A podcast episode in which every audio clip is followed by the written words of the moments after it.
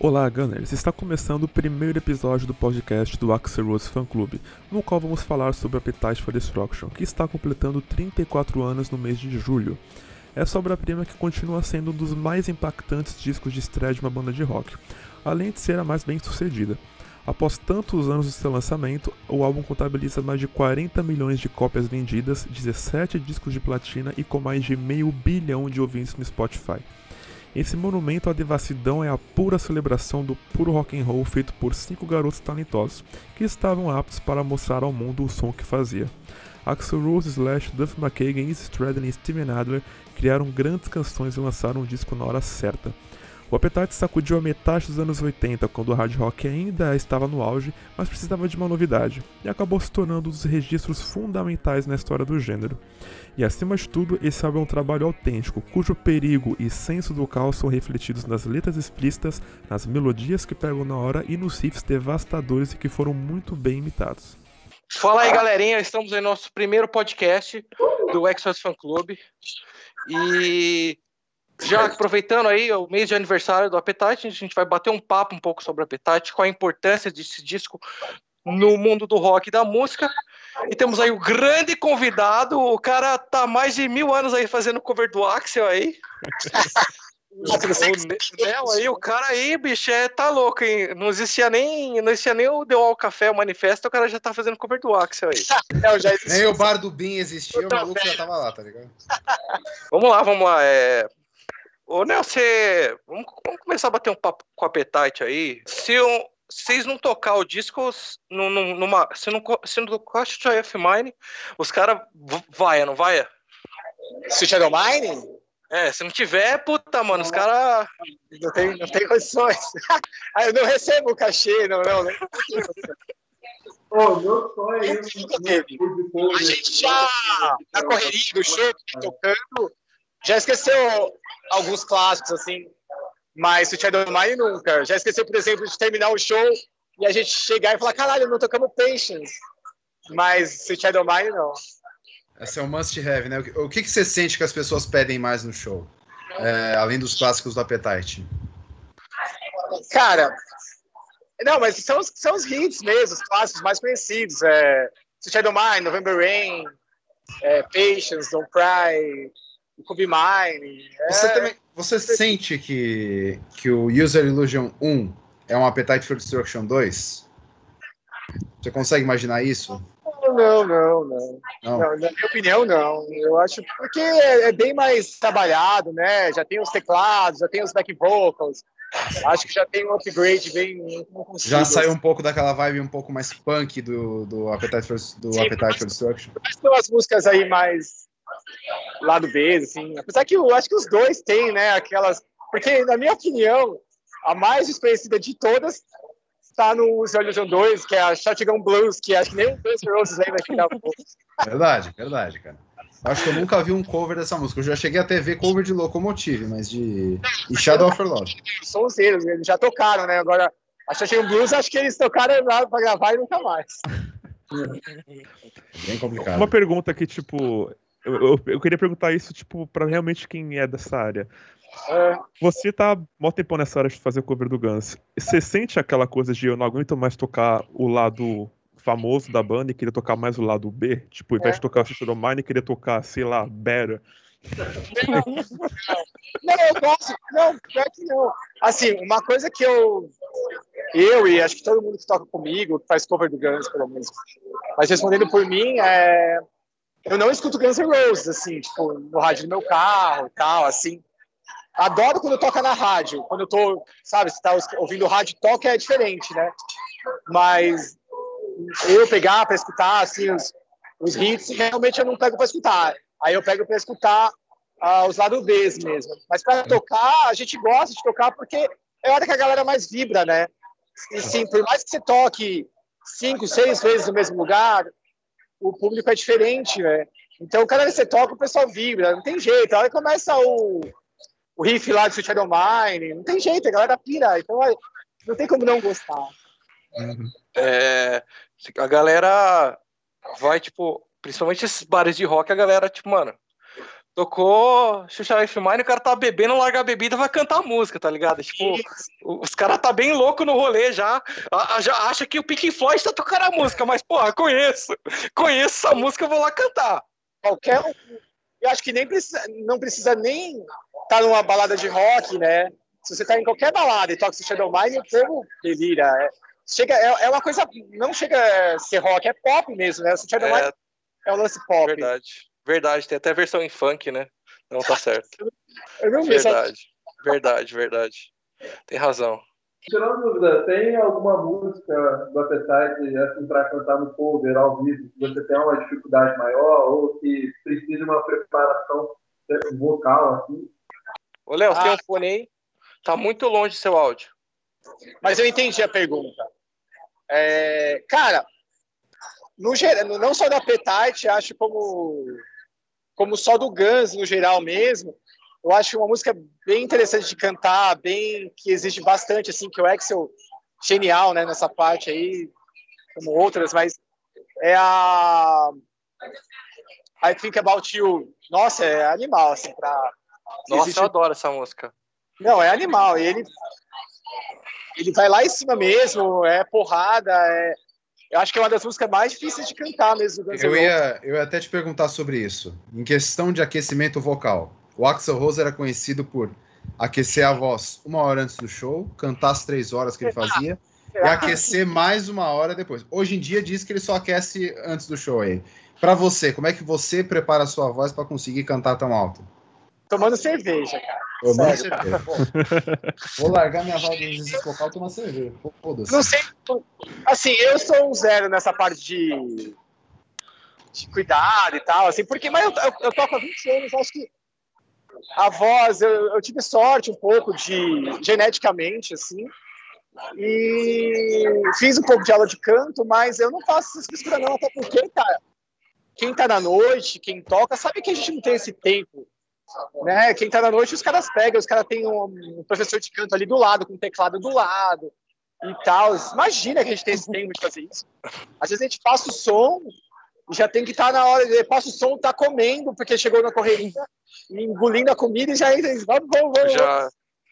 É, aí, aí para você entrar no clima um pouco, você toma uma tequila, toma uma cachaça, toma alguma coisa, para poder entrar no clima ali. A bebida aquece a voz? Como é que é, é essa sensação? Quanto a isso, não. Na verdade, isso aí, o certo é que ela, na verdade, anestesia as cordas vocais, né? E aí você tem aquela sensação de que você consegue fazer melhor. O que, o que é melhor é, é que você fica mais solto para cantar. E na hora que você fica mais solto, claro, você relaxa e também relaxa ali os músculos, que a, a corda vocal é um músculo. E aí você se solta e, e vai. Eu, e assim, eu sou acostumado, eu não consigo entrar no palco de cara limpa, assim, sem tomar uma cerveja, cara. Pra mim faz parte uma concentração, assim, até entendo o Hexa quando se atrasar, esse lance de tipo, preciso, pô, preciso estar pronto para entrar no palco. Às vezes você precisa falar, calma, preciso, meu, não dá pra você pegar e, sei lá, é, eu entendo, tipo, você precisa estar pronto para subir no palco e, e a coisa encarar, né, os fãs e dar a, a vibe que eles querem, essas coisas. Né? Não, e fluir, claro, assim, você, você tá no pique na emoção, não dá pra você entrar, é, sei lá, é, fala, vomitando a coisa ali. Você tem que estar tá no clima. A galera quer ouvir uma coisa legal, né? Dá pra você, você, tem, você tem que tocar sentindo, né? É uma coisa que você percebe quando você é música. Então, Se você não sente a música, cara, pode ser, sei lá, Welcome to the Jungle, que você vai estar tá tocando com uma cara de morto. Aí, por exemplo, antigamente a gente entrava com Welcome to the Jungle, assim, pô, você já tem que entrar no. Né, cara? Já tem que entrar. Pô, como é que você. Me fala. Eu não sei, Você é louco. Mas como é que você consegue ficar sóbrio no palco assim, sem tomar nada? Pelo menos, quem, pelo menos quem, é acostumado a beber não consegue. Vai, sem tomar nada já começa a. Você é louco. Você tem que estar tá mais solto, né? Tem que estar tá molhado. Oh. Tem que estar na vibe ali. E eu, eu, eu, meu, cresci ouvindo os caras, cresci lendo que os caras entravam chapado e tal, e eu. Mas assim, meu negócio é o álcool mesmo, e cerveja, principalmente cerveja. Eu gosto de tomar uma, umas duas brejas antes de entrar no palco. Então aí você entra na vibe. É porque Realmente, você cantar o Appetite se sobe, pô, você ouve o Appetite, o bagulho cheira a cachaça. Não tem como, mano. Não tem como. Não tem como você. ali, né? Você falando, tipo. você vai falando às vezes, tipo, pô, não tem como. Eu não consigo, cara. Não consigo. Eu travo, sério mesmo. Tem alguma música que você xinga o Axel, tipo, de ser difícil pra caramba pra cantar? Ele fala, por que, que ele criou isso daqui? Não, não, não. Assim, cara, são, eu, eu, claro que eu fui evoluindo durante o tempo cantando, né? Nesses, nesses anos e tal. E claro que não é, não consigo fazer igual todo o tempo, em todo show, em toda música. Né? O pessoal fala que, fala que lembra bastante e tal. Mas, não, não. Eu acho que ele é, é bem legal o lance das, das vozes, vocês devem saber, tanto quanto eu. Tanto que ele varia o tipo de voz ali que ele faz, anasalado, agudo, grave e tal. Isso é genial, né? Não, de xingar não, assim, o que eu... o que... A minha pergunta para ele, nessa parte de xingar, eu só queria saber quando que ele começou a usar short de cotton, tipo, o que que deu nele, assim, tipo, vou usar um shortinho de cotton, porque para usar isso nem sempre é confortável, nem sempre é agradável. É mais, é de... Ou aquelas roupas é... de 2002, né, com Aquela... ah, mas não, não que, que deu na cabeça dele de fazer dread e ainda usar aquelas roupas bag, tá ligado?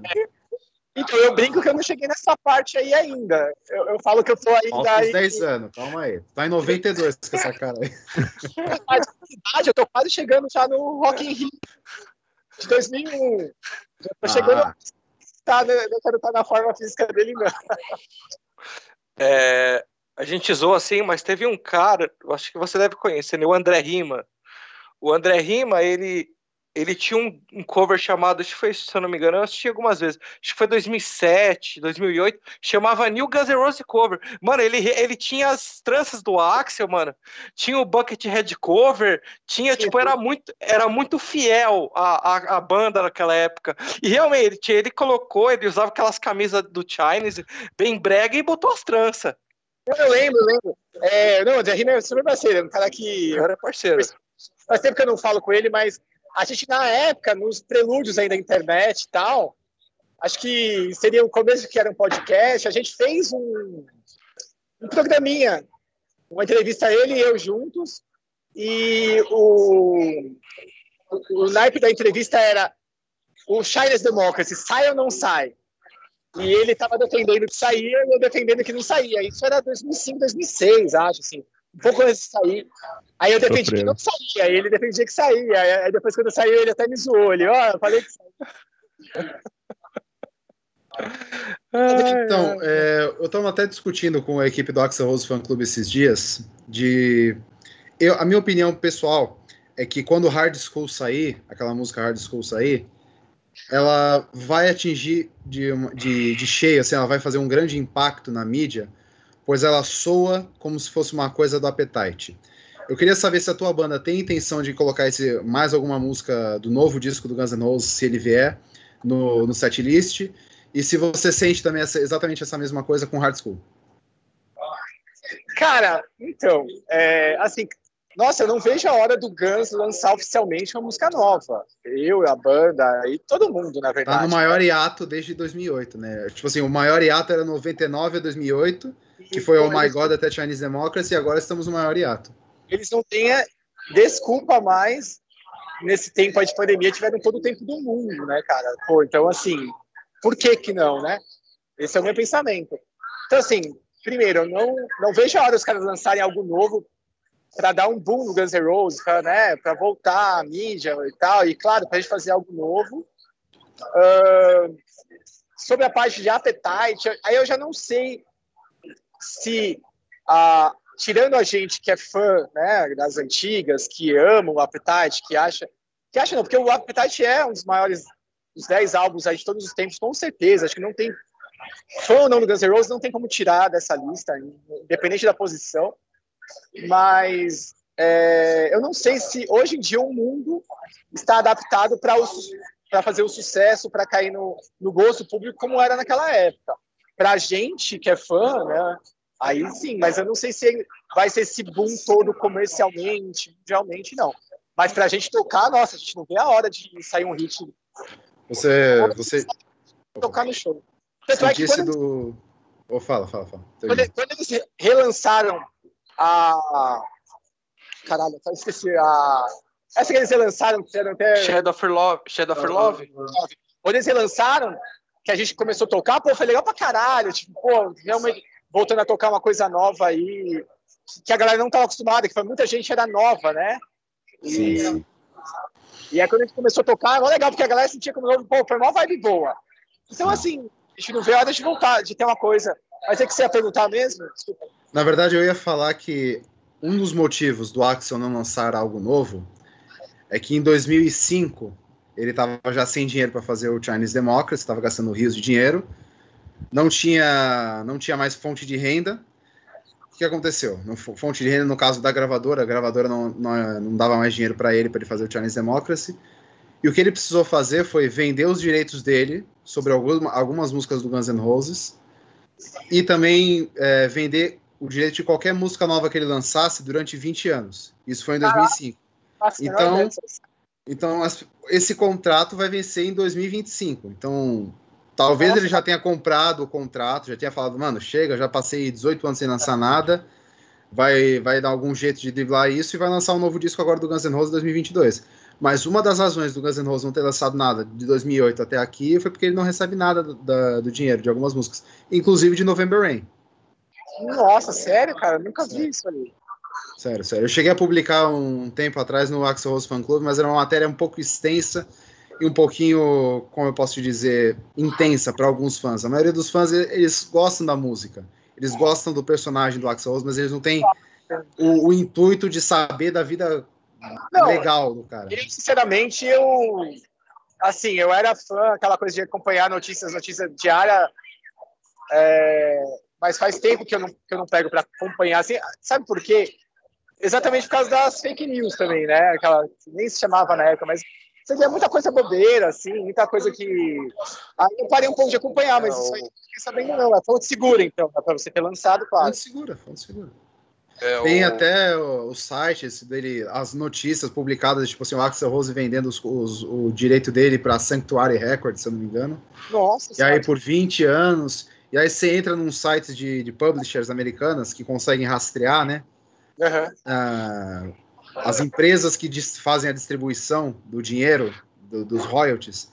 Você percebe que a do Axel Rose é a Black Frog e não está não tá constante nenhuma da, das relações, acho que de November Rain ou de Sweet Adam eu não lembro das músicas exatamente. Mas o Axel Rose ele ganha dinheiro com as merchandise, por exemplo, camisa oficial do Guns N' Roses. É. Se tu pega e vê, tá lá escrito Black Frog, que é a é, empresa do Axel, ele que tá ganhando. Ah, tá. Não, assim. eu, eu vi o pessoal dando até uma no Instagram deles, dando uma xingada, assim, tipo, oh, virou, uma, virou um comércio, vocês, vocês não lançam nada, só ficam anunciando produtos e tal. Eu vi um pessoal falando isso no Instagram deles, assim, galera que acompanha. Então, pô, complicado isso aí, eu não estava sabendo. Eu nem Imagina. sabia, aproveitar para perguntar para vocês, eles ainda são da Geffen Records? Acho que não, né? Faz, acho que faz tempo que não, né? Acho que o da, o da Avanço é que deve ser, eu acredito que eles é... sejam ainda da Geffen Records. Mas eles, têm as, mas eles têm as próprias empresas deles para distribuir a, a grana que eles recebem, entende? Não, no, no, Spotify tá, tá esse último aí, esse Appetite é, edição, de, edição Deluxe e embaixo tá Geffen Records. Mas o Axel ganhou tanto dinheiro que dá pra ele comprar o Universal, pô. É. Você pergunta, não. o cara fica assim, será? A gente não tem noção disso aí, né? Será o cara fosse sem dinheiro? Não sei também. É uma coisa que eu não, não tento imaginar, porque vai além, sabe? Assim, então, Cara, tem uma coisa assim, que nem ele falou de sair do, do contrato e tudo mais. Realmente eu acredito, porque o Axel estava bem louco naquela época. Só que eu não acho que isso seja uma desculpa, porque assim, se tu for ver, o próprio Slash, na carreira solo dele, por exemplo, ele falou que no último disco dele, em 2018, ele usou equipamentos digitais, não foi analógicos, porque o retorno que ele tinha dos discos não era igual antigamente o pessoal não compra mais, o pessoal escuta em Spotify e tudo mais, né? Então eu não acho que, tipo, ele não tá lançando o álbum por causa desse contrato, porque mesmo se lançar o álbum agora ou daqui a 10 anos, o pessoal não vai comprar, o pessoal vai vir pelo Spotify, pelo YouTube. Então eu não acho que, tipo, ele vai ganhar uma grana muito grande, assim. Só, só se for, sei lá, né? Primeiro álbum do Guns N' Roses com a trilogia. Aí pode até ser que o pessoal compre, mas eu não acho que, tipo, seja uma desculpa plausível pra ele não lançar nenhum álbum. É, porque o... ele não vai ganhar. O Chinese Democracy foi assim, né? Quando lançou o Chinese Democracy, tocou no MySpace. O MySpace travou, o MySpace bateu recordes. Eu, na história do MySpace, é o álbum mais ouvido. Estourou, assim, os caras o, o servidor dos caras travaram. Então, hoje, praticamente seria a mesma situação. Muito mais gente ouvindo pela internet do que comprando disco físico. Só que, assim, eu também acho que o Axel perdeu um pouco do timing por causa desse contrato, né? Tanto eu acho que ele fez aquela participação no, no GTA San Andreas, como locutor daquela rádio, justamente para angariar fundos para o Chinese Democracy, porque normalmente o Axel Rose jamais faria isso. Mas aí ele perdeu esse timing, de 2005 até 2010, é uma ideia interessante lançar um disco. Dali para frente, as mídias digitais começaram a ganhar muita força. Então hoje esse contrato pode já estar tá, nada, nada mais ver, justamente por causa desse, desse fato de ninguém mais comprar disco. Você entende? Agora as pessoas estão escutando por streaming, estão consumindo o disco de outras maneiras. Então agora que eles vão lançar esse novo disco, segundo fontes aí que vazaram em 2022, é, vai ser Spotify, vai ser outras mídias digitais e vai ter a opção de comprar físico para quem é hardcore fã. Mas o timing já se foi, entende? relaxa que o Axel tem tanto dinheiro que ele vai comprar o Universal. Aí o próximo, o próximo vai chamar é, mais velozes, mais furiosos, vai aparecer o Axel lá, o Toreto vai estar tá lá, família, tudo pela família, vai aparecer lá tudo pela família, o Axel vai estar tá lá lançando o Toreto que vai lançar o disco do Guns, tudo é. pela família. Tu vai ver. É, basicamente isso, né, cara? Próximo Não, eu, eu vou te falar que na minha opinião, antes de saber dessa informação, como eu disse, para mim era, meu, o Excel é aquela coisa tipo, meu, eu só vou lançar se souber que o negócio vai explodir, ele fica aquela coisa. É, tem que ser perfeito, tem que ser um hit, tem que ser super. E aí, nessa dele não, so, não saber, ele não lança, né? Porque você vê aí, né? Os caras lançando um monte de, de coisa aí, o Slash não para, né? De lançar. E com certeza eles estão loucos para que o, apareça o Grexel lançar alguma coisa para eles fazer junto, né? Mas na minha opinião, era isso. O Action ele não lança porque, pô, se não for o hit, ele não vai lançar. É. Então, Inclu é, inclusive, o Tom Zuta te falou na época, deu uma entrevista para Rolling Stones e falou: ó, o Axel ele tá buscando que o Chinese Democracy seja impactante igual o Appetite. E, se, e ele, ele acreditava que na época, por isso que o, o Axel demorou tanto para lançar um disco que o Axel busca um, um, buscava um álbum impactante. Então, é isso que eu penso desse novo lançamento deles, que eles esperam lançar um negócio assim e fica naquela, ah, não é isso, não é isso, fica segurando. E porque, claro, que por que, que eles têm isso? Porque o Guns N' Roses é, porra, uma puta banda foda, né? Então, assim, eles têm meio que, entre aspas, uma puta obrigação de lançar e a galera já espera que, meu, tem que ser, né, astronômico o negócio, tem que ser super impactante. Então, ele tem esse peso, né? Não é pra você ver bandas menores aí vivem lançando música que não, ninguém nem fica sabendo e, e, beleza, eles só vão lançando até que alguma vira, mas o Guns N' Roses tem essa obrigação, se você for ruim, a crítica vai cair matando, né? Então eles têm, é, é tem esse lance, eu entendo. Tem aquela, tem aquela, frase do Axel Rose mesmo, que metade do, do trabalho de ser um membro do Guns N' Roses é subir no palco e ser um super-herói. Tem um pouco é, disso também. Acaba refletindo no, no disco. Com certeza. Porque era, era muito extremo o lance deles, né? Os caras lançaram assim. Eles são até hoje, né? São lendas vivas, né? Os clipes dos caras. Por exemplo, do Shines Democracy, que eu acho que faltou, por exemplo, um clipe. Não sei se vocês já pensaram nisso. Por que, que não teve um clipe, né? Tipo Bom, assim, eu, eu, gosto, eu gosto de imaginar. Oh, foi mal, foi mal. Fala aí, Léo. Fala aí, Léozinho. Do clipe de Bera também, mas enfim, nunca foi à tona também. Ele falou sobre o clipe de Better. Não sei se você conseguiu ouvir. Ah, sim, sim, eu vi que ele chegou de Ferrari, animal, né? É, mas... Ah, sim, mas não foi oficial, não foi um. Né, não é. teve... Eu gosto de imaginar um mundo em que o Chinese Democracy tenha sido lançado em 2001, tá ligado? Ah, isso. E aí eu gosto de imaginar que Street of Dreams, com aquela vibe emo 2002, 2003, com um clipezinho melodramático, ia ser parte da vida de muita gente. Hoje, muita gente ia ter crescido ouvindo o Chinese Democracy falando, nossa, que saudade daquela época de 2002, 2003, quando era adolescente escutava Guns N' Roses. Sim. Não precisava ser historinha com o Axel sendo o ator principal igual era antes. Não precisava, podia ser um clipe, né? Sei lá, com desenho, com anime, sei lá, com, sabe? Mas tinha que ter um clipe, cara. Faltou isso aí, né? Muito. É, aproveitava aquele desenho lá do começo do Rock in Rio e fazia um clipe, pô.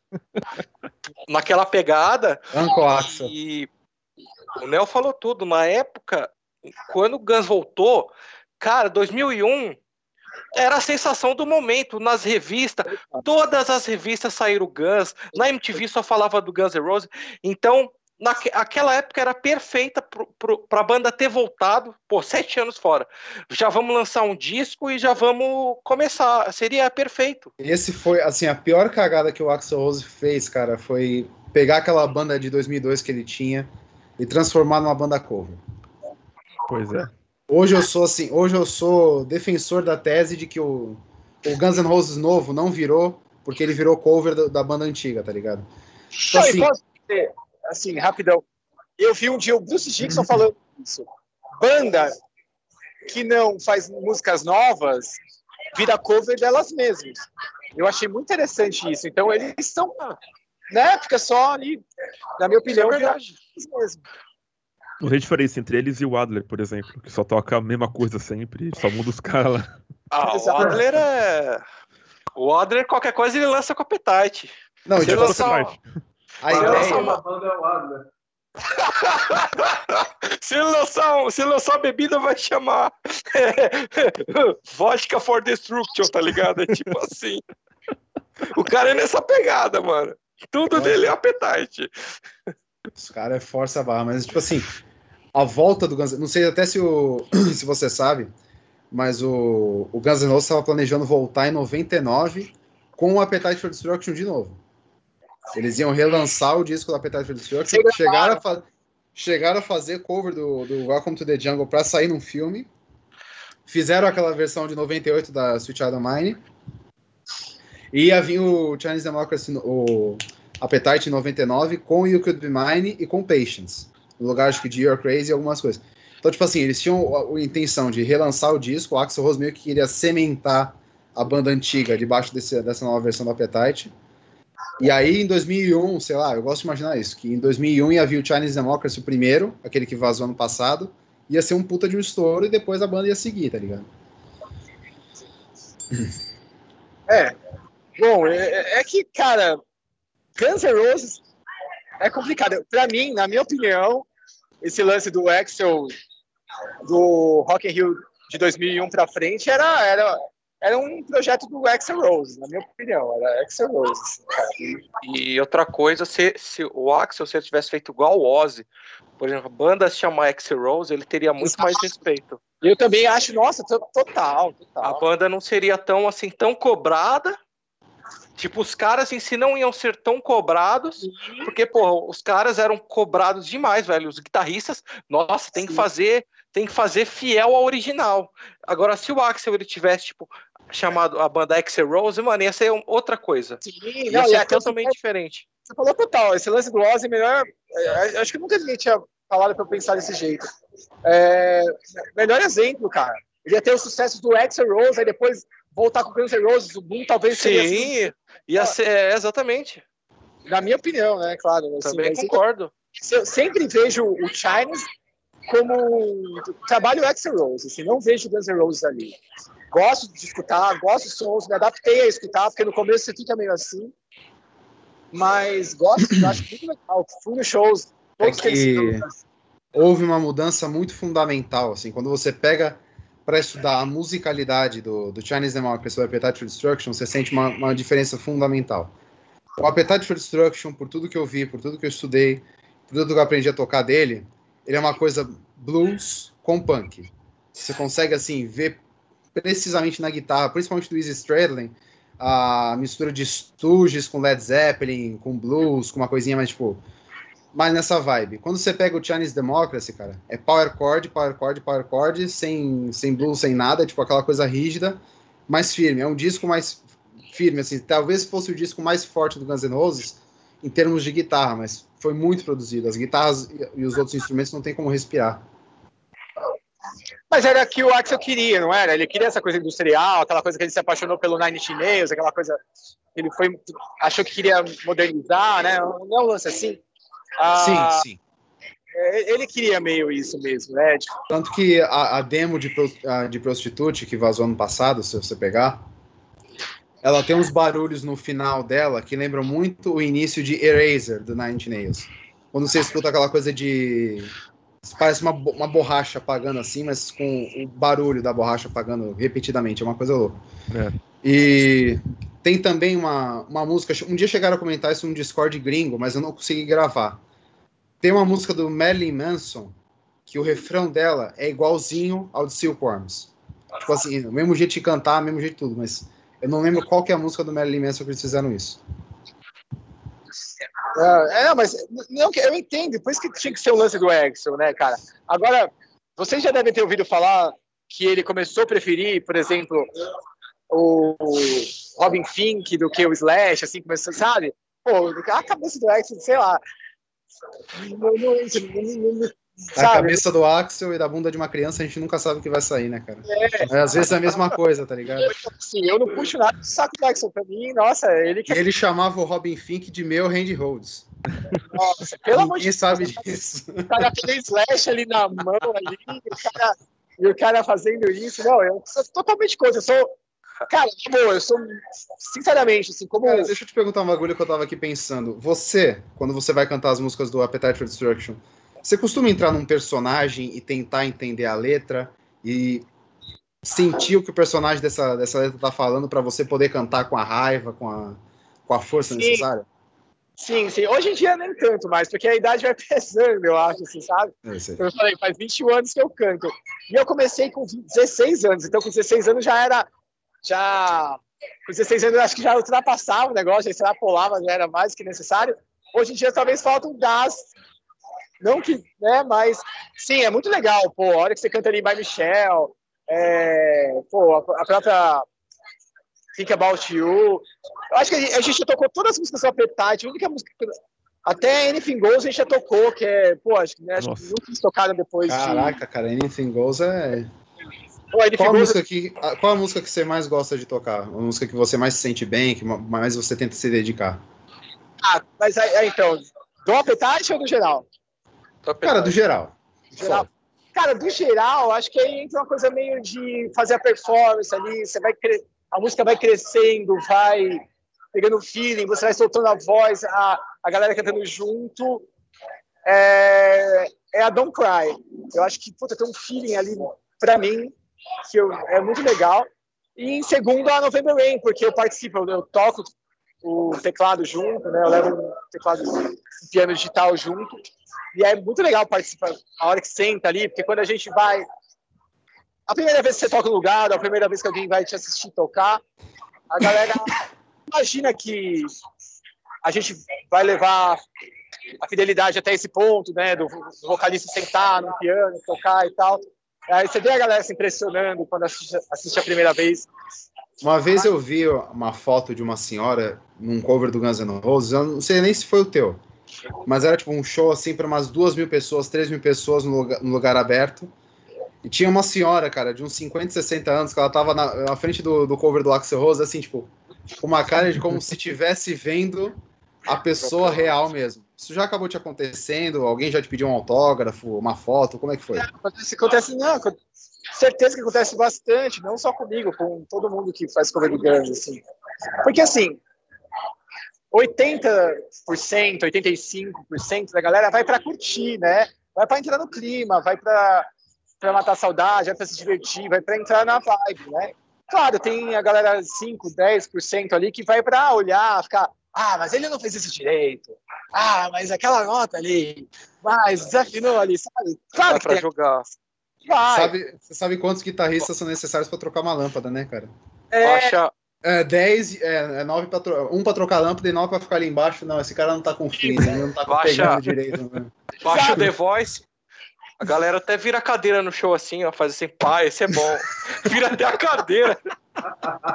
Fala, puta, esse, esse, esse fez o cover legal, cara.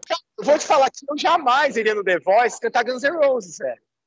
Porque você, nunca, você não sabe qual que é a vibe daqueles caras que estão ali julgando você. Esse cara, sabe? Você não, não sabe. Eu- já, Aí eu já já me, penso o contrário. já me convidaram para ir em programas para eu ser julgado, eu não vou. Eu vou em programas que você vai como, tipo, ah, já reconhecido, alguma coisa. Agora, ir para ser julgado, eu não vou. Ah, é. Você você, mano, você foi no Faustão, velho. O Faustão deixou você falar, mano.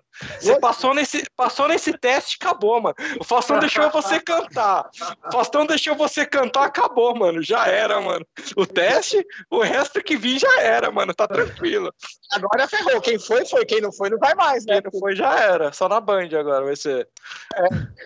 Ah, 7h27, galera! Pera aí, meu. Mas vem cá, vem cá. E a questão do drive, cara? Você, você chegou a aprender como é que se faz? Você vai na, na vibe do momento? É, qual a tua técnica para você conseguir botar sua voz no, no drive perfeito? Né? Não sou muito da, da técnica de chegar e falar, explicar. Cara, eu, como eu falei, eu acho que teve uma. A genética ajudou. Eu canto desde muito novo, assim. A história de eu cantar Guns N' Roses. Eu era, eu era muito fã, né? A hora que eu vi, pirei nos caras, eu ficava no quarto imitando o Axel com 10, 11 anos, ligava o. Ligava, deixava o clipe rolar lá e ficava imitando ele no meu quarto, assim, assistindo a televisão. E eu falava assim, cara, não posso ficar rouco, porque se o Exxon não ficava rouco, eu não posso ficar. Cara, isso quase que diariamente, sabe? Uma coisa de, de, de fã, mas eu, eu, não imaginava ter um, um, um cover do Guns na época, com 11, 12, 13 anos. Só que você imitando, imitando, imitando, a, a voz ficando semelhante e tal. E aí entrei no ensino médio, né, que é colegial, e daí voltei minha primeira banda, a gente montou a banda, e o auge da quando a gente tocava era as músicas cancerosas, o pessoal falava, nossa, parece bastante, parece bastante, a voz e tal. Aí surgiu o lance de eu fazer um teste no Guns N' Roses cover, que é o que eu tô. Então, assim, eu, quando eu entrei, eu era o mais novo da banda, hoje eu sou o mais velho da banda, a banda foi se reformulando.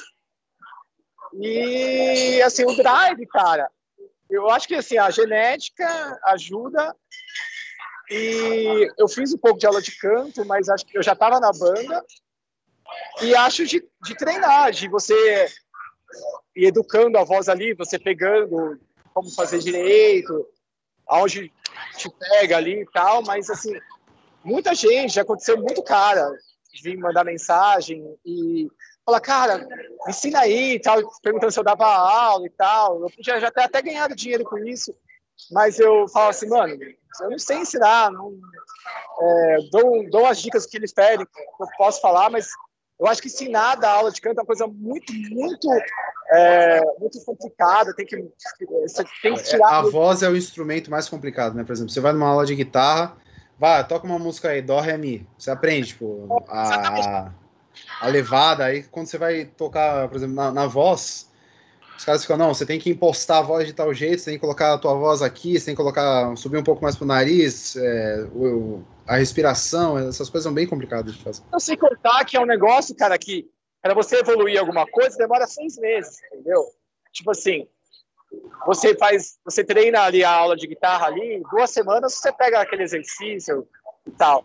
O vocal você tem que ir fazendo, repetindo, repetindo, repetindo, para você pegar alguma coisa. Que eu lembro que eu fazia aula de canto na escola e passava os guitarristas com os bags atrás, cara, tipo, indo, né? E eu fazendo um exercício com o pescoço, um relaxar, tipo, você fica só mó sem graça. Fazendo as escalas vocais, né? Aquela, aquela maluquice de aquecer a voz. Hum, hum, hum, um saco, né, cara? Todo mundo acha que é louco quando faz. Como técnico, eu não tenho um extra lá. Acho importante, não aconselho ninguém a, a seguir os meus conselhos. Mas eu acho que a genética ajudou bastante. Legal, desde criança, pré-adolescente, ele fica querendo cantar, querendo cantar, e falar assim, não posso ficar rouco, e cantava muito, muito, todo dia, o show inteiro do Guns ali para não ficar rouco. E aí, ah, sei lá, foi acostumando, cara. Bom, acho que agora é, é a vez do Adilson de perguntar. Né, Fala aí, Adilson. Cara, assim, é, eu não, acho que tu não acompanhou os últimos shows da banda, né? Os últimos shows que eles fizeram, tipo, em 2019, 2020, tu chegou a ver alguns? Vi, eu. Porque.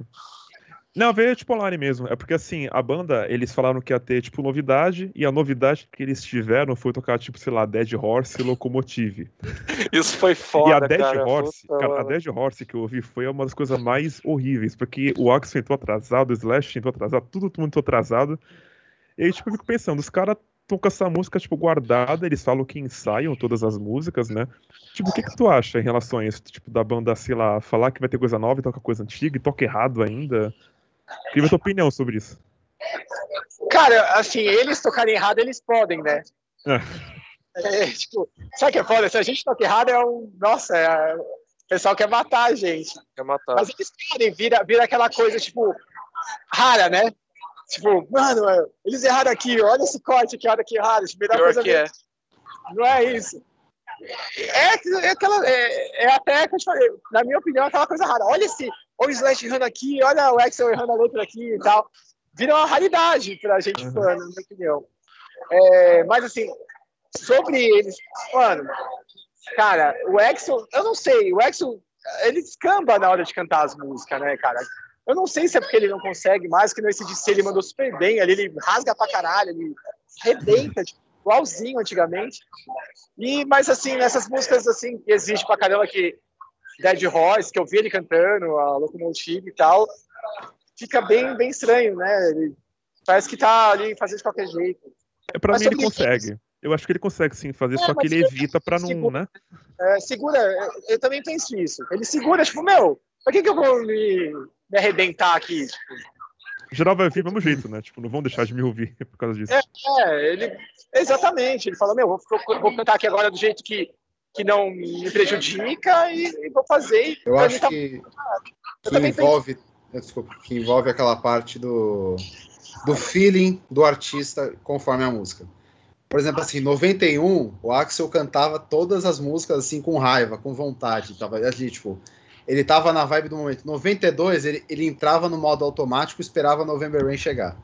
2002, ele sempre, sempre cantou muito bem, com as notas certinhas Street of Dreams. 2010 pra frente foi Tears I Love. Então, assim, você vai sentindo o, a- o que o Axel pensa das músicas conforme os anos vão passando. Então, algumas músicas ali pra ele já não fazem mais sentido. Sabe? Por exemplo, It's So Easy, que é ser um fudidão da, da noite, tá ligado? Sair e pegar todas as minas, cara, ele tem 60 e poucos anos. Ah. Hoje em dia, hoje em dia ele é o, fu- hoje, o fudidão do sofá, né? É, então, velho. Hoje o cara é o. É o rei do, do Taco Bell lá, mano. Não adianta, ele não tá mais com aquela vibe de. de, de cantar. Night Train, Night Train é, tem que trocar pro título Cabernet Sauvignon, né? Porque. Foi- É, falou aqui, porque esse cara, você imagina, né, aquela coisa. Que nem meu sonho, acho que todo músico é pegar um estádio lotado na frente, né, cara? E pra ele é tipo, puta, vamos lá, né? Vamos ver. Mais Vamos um. Sabe, É, assim, saco, tá ligado? Cara, é uma coisa que você acorda todo dia e, sei lá, pega o seu carro, pega um, um transporte público. É pra ele é isso, ô, vamos lá então, né?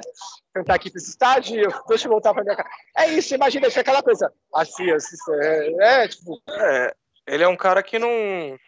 Não gosta muito de aparecer assim. A gente não vê o Axel desde o show do México do ano passado. Então, tipo assim, ele fica. que faz falta, mano, pros caras. Isso, isso aí faz muita falta. Isso não é, não é, não vou dizer que é a minha opinião. Isso faz e ponto. Os caras não bebem mais. O Axel bebe alguma coisa mega. Mas, porra, o Slash e o Duff sobrezão ali, mano, faz uma. Sobrezão. Faz, É isso que a gente. A gente tava conversando sobre isso, os caras, puta, mano, tem que aguentar o Axel sóbrio agora, né? Tipo, se, se, tipo, se, a- se, tipo, se tiver um atraso, por exemplo, de duas horas, os caras surtam, né? Porque não dá nem pra ficar bebendo, que os caras faziam isso, né? Mano, os caras é- ficavam encarcando antes de começar o show. E até na criatividade, eu acho que, é, na minha opinião, é. Tipo, tem É, a base deles era injetar e criar. Essa era a base deles antigamente. Eu não É, digo porra. nem essa droga, assim, mas droga, essa droga, mas pelo menos tomar uma. É que esse cara não pode tomar uma dose de vodka, né, nego? Senão o É cara. o Duff, então, né? Exatamente. Tipo assim, o, ó, voltou esta fera aí, ó, nosso advogado aí. Essa fera aí, bicho! Ele vai entrar na justiça aí, ele vai processar o Axel. O Axel lançar, lançar um novo disco aí, ele vai criar uma petição pública aí pra gente fazer o Axel Oh. forçado lançar um novo disco. Tô lá já. Como foi com o Chinese Democracy, né, cara? Porque forçaram o Axel Rose a lançar em 2008 e falar, bicho, chega, já deu, você vai lançar essa porra querendo ou não, tá ligado? Ainda deram 14 milhões de, de dólares pro cara. Vocês não acham que a banda tá numa zona de conforto absurda, mesmo a gente pressionando, ele- pedindo música, eles por a gente estar tá lotando o show, fazendo Muito. tudo, eles não vão ficar nessa, vão ficar nessa zona de conforto?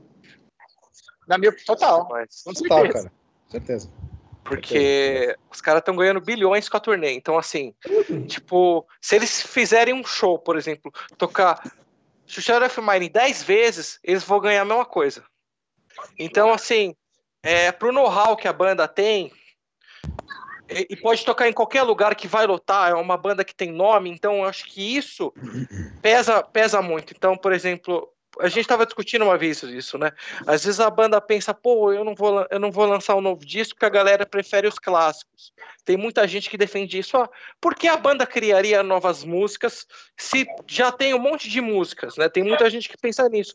Mas a, a fanbase mesmo, que a gente que acompanha, cobra muito disso. A galera cobra mesmo. Tipo, você vê os comentários, tipo, ah, os caras lançaram um bong nesses dias. Mano, a galera comentando, e o novo disco, cadê? Então, tipo assim, as pessoas cobram quem acompanha a banda, tipo, realmente tem essa cobrança do novo disco. E aí é a mesma enrolação de sempre. Ah, a gente vai lançar em, em ano tal. Tipo, é a mesma coisa.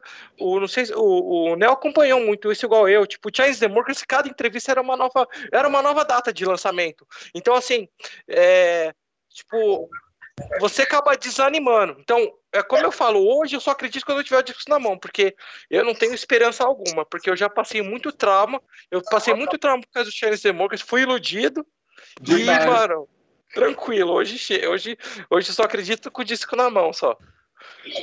Cara, Tá é o que eu falei. É isso aí, tudo bem.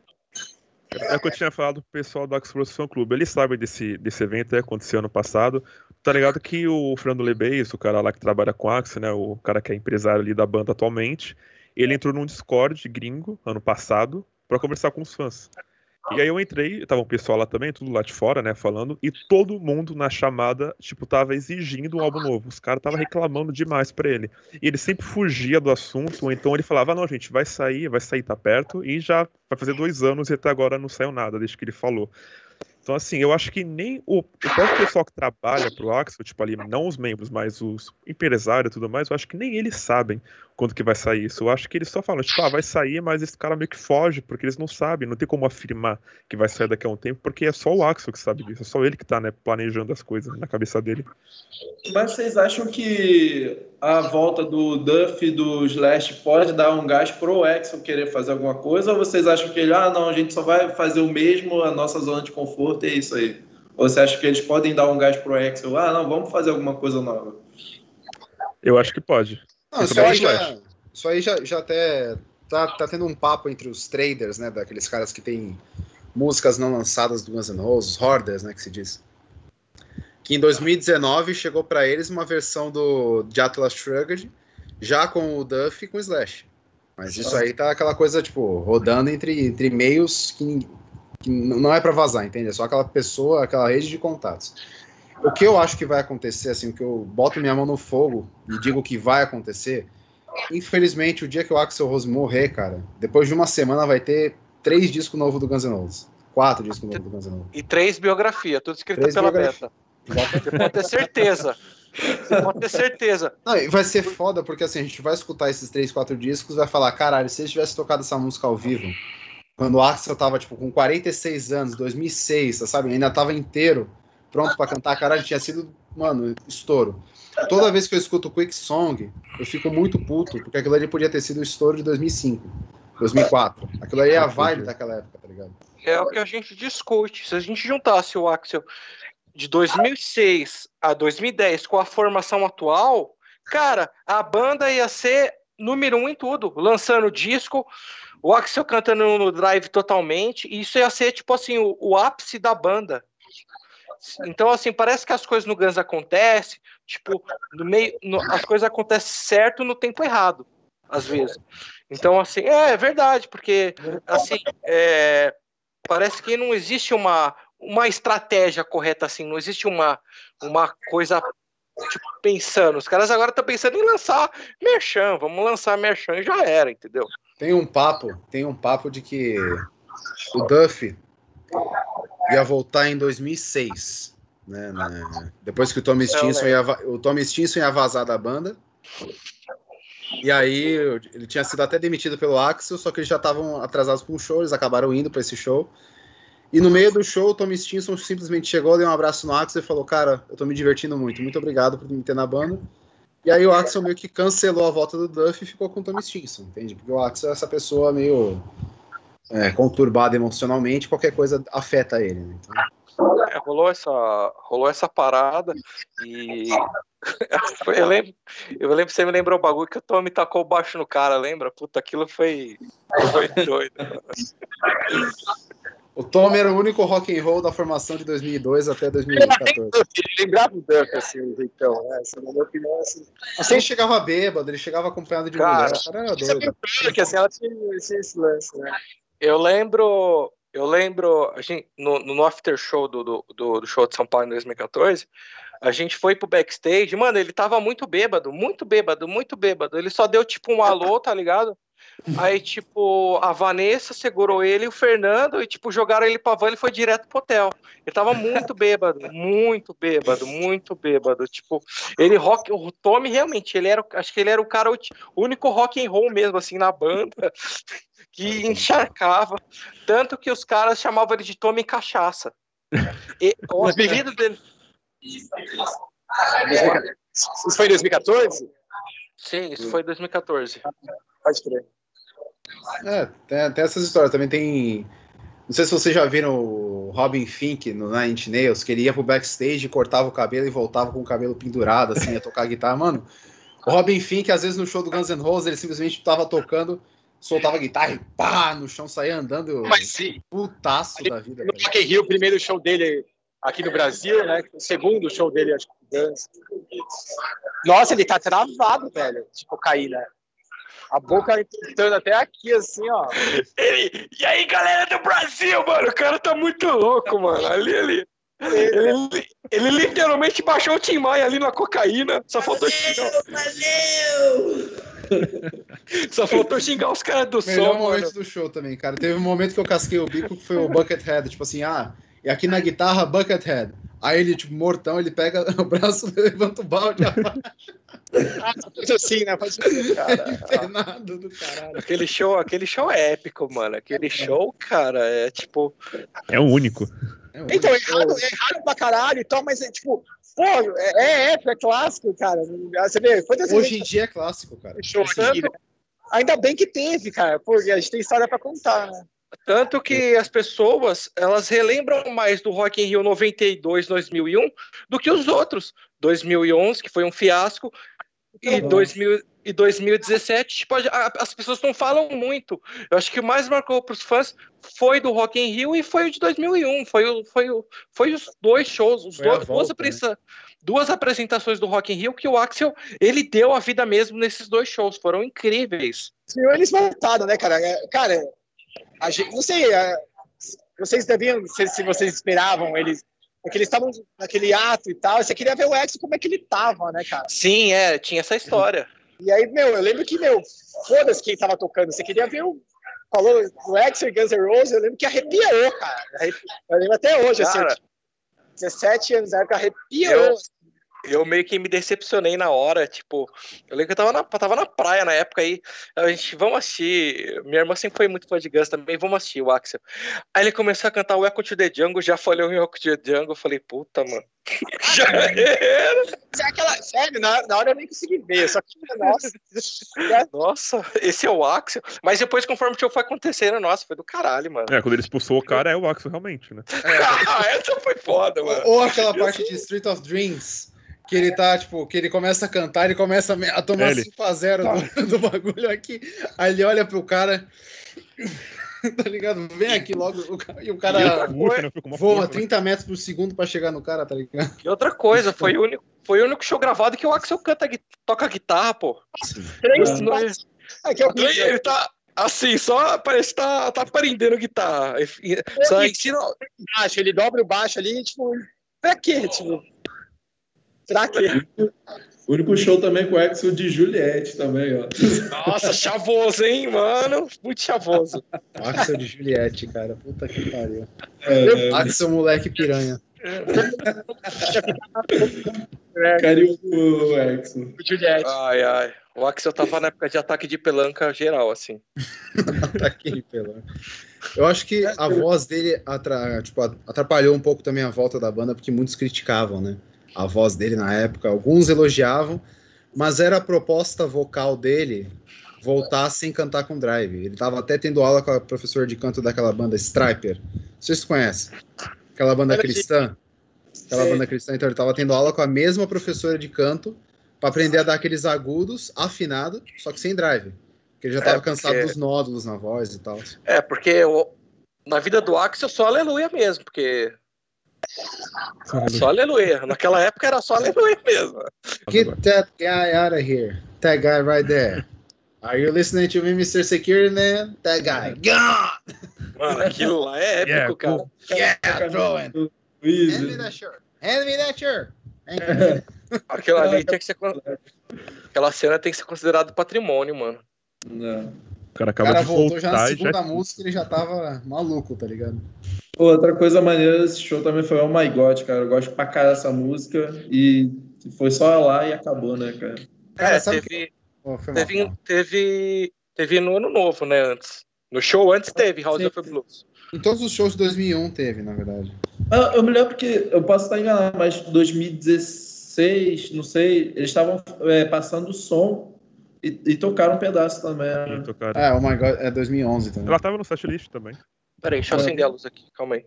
Os caras não tocam, os caras colocaram, mas não tocam as músicas. É, seria top demais, né, cara? Porra. Sabe o que eu acho mais da hora de Oh My God, cara? É. Tipo assim, o riff de guitarra, o riff principal, aquela. Uhum. Cara, aquilo ali é pautado num intervalo musical chamado trítono, que é o mesmo intervalo daquela do, do Black Sabbath, sabe? Tan, tan, tan, aquele intervalo do diabo, tá ligado? Então quando uhum. você toca Oh My God, é, a música inteira é aquele intervalo do diabo, tipo, aquela coisa rígida, pesada, tá ligado? Eu acho muito, isso muito foda, acho pensado da parte do Robin Schulz. É, eu acho que a gente devia agora falar um pouco sobre tipo o appetite assim. Uhum. Tipo, um pouco. Seu. O Luca é o nosso. O Luca é o técnico da parada aí. Ele sabe até. Até a corda que o Slash usou no appetite. Cara, é. literalmente, eu cheguei a tocar com a corda do, do, do Slash, tá ligado? Esse, esse, esse, esse. Vou pegar o meu... tirem, as, tirem as crianças da sala aí, tirem as câmeras. Caralho, que escroto. Tem, tem aquele, aquela reportagem do Fantástico, né? Do Axel. Tipo, nunca deixe sua filha perto desse cara. O negócio assim, cara. Axel. Ah, tia. Cara, é muito cringe aquela porra. Ro rolava muito isso. Tipo, é, na época que a MTV entrevistou o Axel, depois do show do Rock in Rio, tipo, a menina que entrevistou ele, ela conta que botou umas roupas feias pro Axel não ficar de olho nela, tá ligado? Mas eu fiquei, mas eu fiquei, isso, cara, isso é bem, bem conhecido. Parece que ele falou, só dou entrevista se for aquela mina lá. Parece que foi isso aí. Se eu não me engano, ele tava morto. Falou isso, é, foi, foi isso mesmo.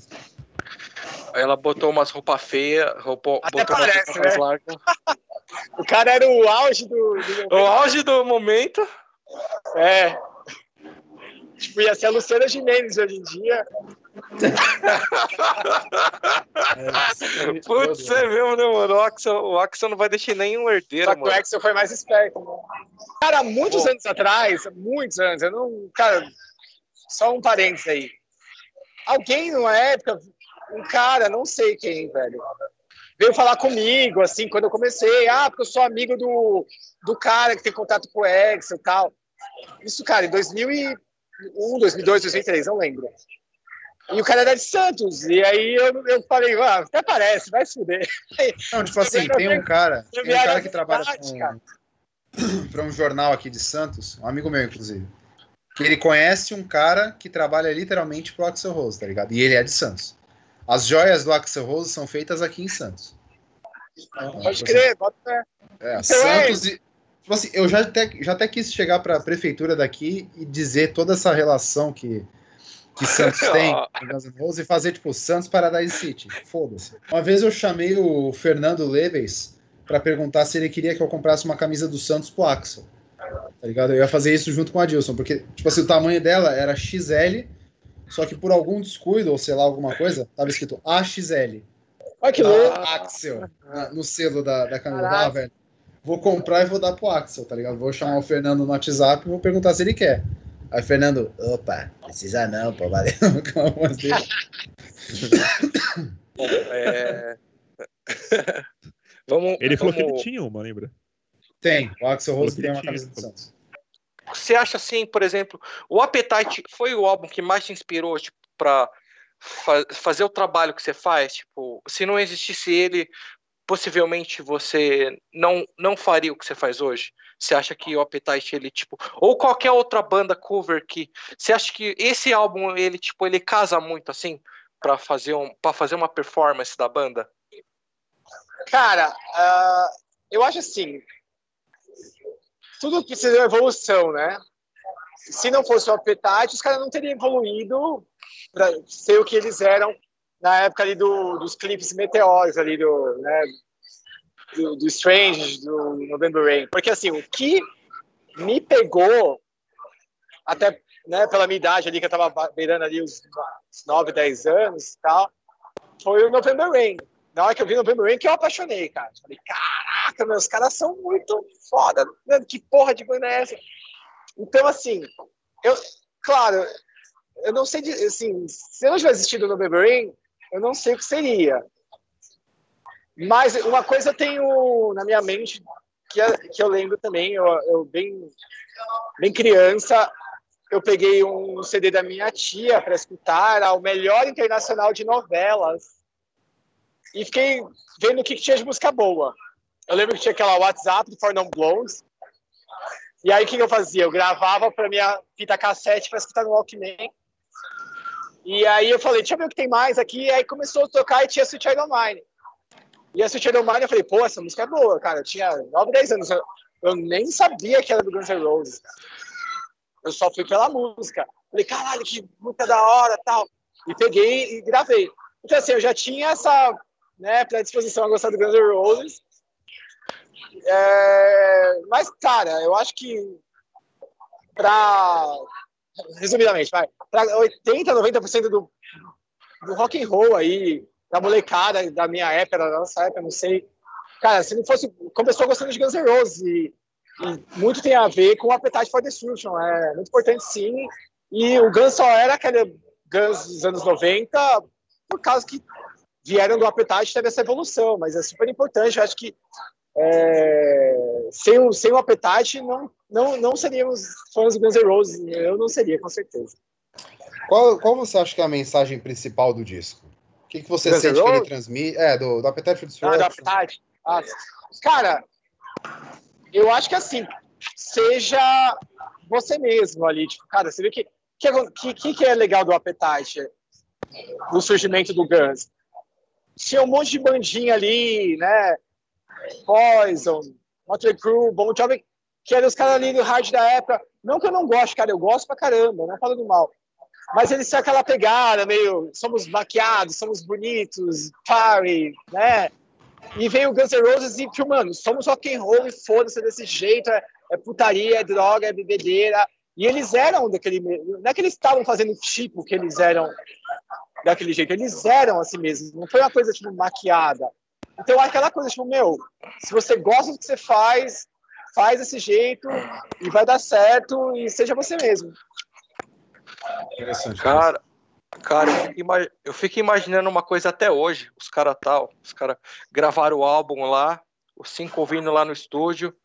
Aí toca Rock Queen Wither. Caralho, cuzão, eu conheço esse gemido, hein, viado? Imagina! Imagina a reação do cara, mano, ouvindo o álbum, velho. Eu saía da banda, velho, na moral. Não, chegou a Só- dar tudo pela banda. Então, assim, então, assim, é o que o Nel falou, tipo, o Appetite, ele representava totalmente o que era o Guns na época, tipo, os caras era, os cara era tão louco que o, o, o Gene Simons, que ia produzir o Appetite, Os caras o cara, foi, o cara foi lá onde eles, é, acho que chamava é, Hell's House, né, que é onde eles moravam, e ele, ele viu aquela situação e falou, mano, não, não consigo botar esses garotos na linha pra gravar o álbum. Você tem ideia quanto que os caras eram rock and roll, né, mano? Então, assim, cada faixa daquele álbum repre- representava a vida deles naquela época. Então, esse era o diferencial para as outras bandas. Tipo, mano, os caras eram mesmo aquilo e já era. Tipo, a gente vai ser rock and roll, vai ser revoltado. E é isso, a gente vai fazer o disco desta forma. Tem uma, Eles literalmente cantavam a verdade da vida deles, né? Que era É. doido. tem uma, uma revista que eu cheguei a pegar uma vez, uma revista americana, que tem uma legenda perfeita para Appetite for Destruction, apesar de ser assim, tipo, um pouco engraçada. Rock sem peraí. camisinha. Na verdade, eu tava comentando que eu conheço uma. Eu cheguei a pegar uma revista inglesa, uma amer- americana, na verdade, da época do Appetite for Destruction do Guns N' Roses, com fotos inéditas, coisas do tipo. E lá tinha uma descrição de uma foto que era Guns N' Roses. Rock sem camisinha, tá ligado? Rock without the condom on.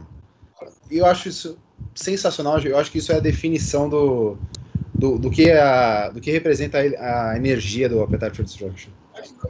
Essa vibe de foda-se, nós vamos tocar, não, não vai ter. Não é pose, tá ligado? É um bagulho visceral mesmo, é no pelo. diz. É, eles foram. Ali que faziam, né, cara? Não teve. Não era- não era tipo. Os caras eram aquilo mesmo. Tem uma autenticidade que chama muita atenção das pessoas. exatamente. Uma coisa principal, fundamental nas músicas de rock para fazer sucesso é a autenticidade que elas trazem.